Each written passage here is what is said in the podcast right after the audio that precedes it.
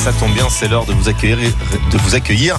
Rémi Pupier, bonjour. Bonjour Greg. Alors comme ça, Rémi, il existe plus de 300 références de galettes surgelées. Et oui, une majorité des galettes des rois vendues en boulangerie ne sont plus artisanales mais industrielles. Décevant, hein Une solution de facilité pour les artisans et l'assurance de dégager des marges conséquentes. Et oui, des ingrédients sont coûteux. En effet, la galette des rois, vous connaissez la chanson, il y a du beurre dedans. Et ben, le beurre, euh, ça coûte euh, un bras. Euh, Il y en a qui se font du beurre avec. Euh, et puis la pâte feuilletée, la bonne galette avec la frangipane nécessite des produits de qualité. Du beurre AOP pour la pâte feuilletée, des farines de meunier de premier ordre, des amandes véritables. Or, tout cela coûte cher. Un kilo d'amandes entier se paye aujourd'hui autour de 10 euros. Résultat, le prix brut de la galette a augmenté. La hausse des prix des matières premières touche aussi la galette artisanale que des industriels.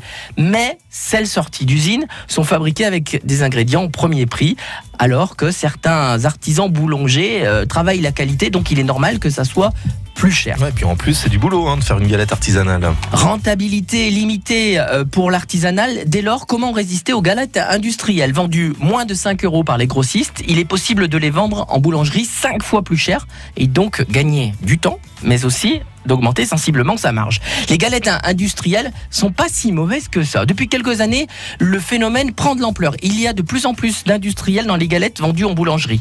Mais selon la Fédération nationale des boulangers, il ne faut pas crier au loup trop vite. Si les boulangers y ont de plus en plus recours, c'est aussi parce que la fabrication industrielle est montée en gamme. Les ingrédients et les recettes sont sensiblement les mêmes que pour l'artisanat.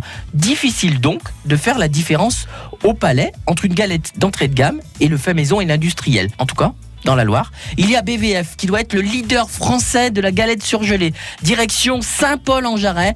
BVF, c'est 222 personnes cette année. Ce a de sûr, c'est que tout ça manque de transparence.